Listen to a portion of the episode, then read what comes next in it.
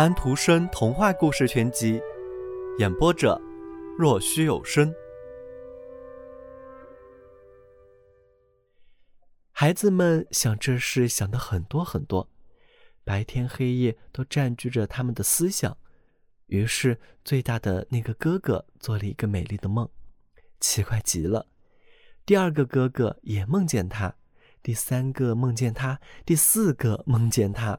他们梦见的都一模一样，梦见自己跑在世界上，找到了睿智者的宝石，在晨曦中骑着自己快如飞剑的马，穿过自己家的丝绒一般柔软的草荫，驰进父亲的宫殿的时候，宝石像一道明黄的火焰照在他的额头上，宝石发出锐光，射进书页。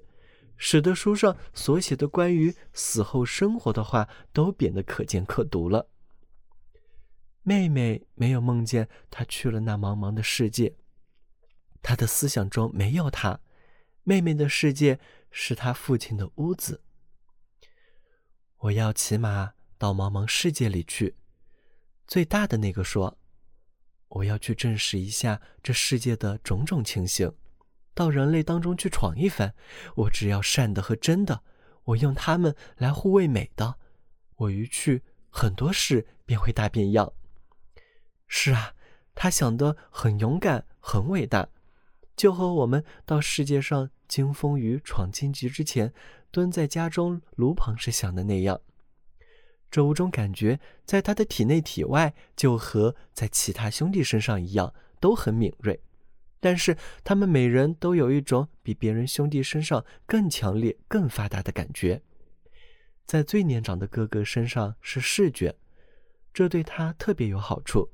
他有一双能看到各个时代的眼，他说这双眼能看到各种人种，能看到埋葬在底下的宝藏，还能看透人的胸膛，就好像胸膛看去只是一个玻璃罩子一样。这就是说，他比我们能看到脸变红变白，眼会哭会笑还要多得多。鹿和羚羊随着他到了西面的边界，那里来了飞往西北边的野天鹅，他随着野天鹅而去，于是他便来到了茫茫世界，离开父亲那往东伸到世界尽头的国土极远极远。喏。他的眼睛真的好大呀，要看的东西太多了。亲临其境，看看各地各种事物，能看到的总和在自己父亲的宫殿里看到的景画大不相同。虽然那些景画也是很好的，他靠得很近。开始看的时候，他为那些由乌七八糟的东西、由假面具装扮成的美惊得眼花缭乱，但他并未失去自身的眼力。他有别的看法，他愿动手彻底的、真诚的认识美、真和善。可是他们是怎么样表现出来的呢？他看到本应该是美得到的花束，常常被丑拿走了；善常常不为人所注意；低劣被人吹捧鼓掌，而不是被轰下台去。人们看重的是名字，而不是优点；看衣服，而不是看人。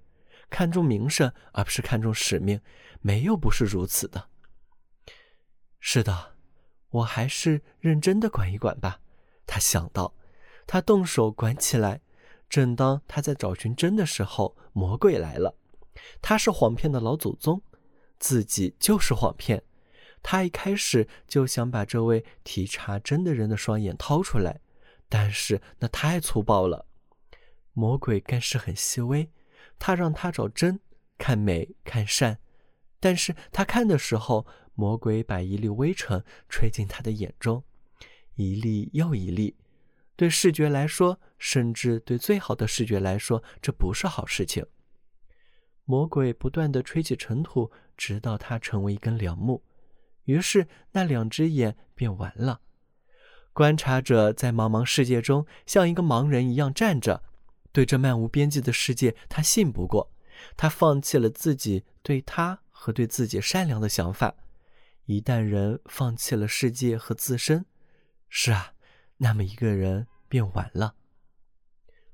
完了，飞过大海，飞往东边的野天鹅唱道：“完了！”飞往东边，飞向太阳树的燕子说道：“这对家里的人来说可不是好信息。”观察着，想必情形很糟。第二位哥哥说道：“可是对听探者可能会好些。他最敏锐的是听觉，他可以听到草在生长。他的听觉就这么好。他衷心的告别，他带着良好的能力和善良的愿望驰去。燕子尾随着他。”他尾随着燕子，于是他便离开家很远很远，到了茫茫世界里。一个人身上好东西太多，也会吃不消的，他就得体会这一点。他的听力太敏锐，要知道他能听得见草在生长，可是他也能听到每一颗人的心在欢乐的或是在痛苦的跳动。对他来说，整个世界就像是一个巨大的制钟工厂。所有的钟都在滴答滴答的走着，所有为钟楼做的钟都在敲，叮当叮当。不行，这没法忍受。但是他还是竖直了耳朵，尽量长时间的听着。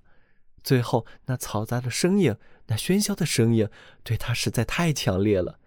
来了一伙在街上乱跑的六十岁的男孩，并不是年龄使他们如此的。他们大喊大叫，令人不禁要笑起来。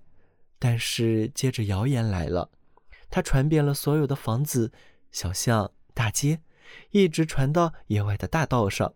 谎言吵翻了天，充当了首领。丑角帽子上的铃铛响了起来，说自己是教堂的钟。这对听探者太过分了点。他用手指堵住了双耳。但是他依然听见虚假的歌声和丑角的吵闹声，造谣重伤、胡言乱语、狂妄自大的断言不止一钱，在舌尖上翻滚，吵成一片，铺天盖地而来，里面外面一片喧嚣和吵闹。天哪，真无法忍受，太坏了！他把指头堵得更紧，越来越紧，于是耳骨磨破了。这下他什么也听不到了，连美、真和善也听不到了。本来是靠听觉做桥梁，这些东西才进到他思想中的。现在他安静无言，疑心，不相信任何人，最后连自己也不相信了。这是极其不幸的。他不愿去找寻那了不起的宝石，带他回家。他放弃了他，把自己也放弃掉了。这是最糟糕不过的事。往东飞的鸟把这个信息带去了，带到太阳树下附近的宫殿中去。书信没有来，你们知道那时是没有邮政的。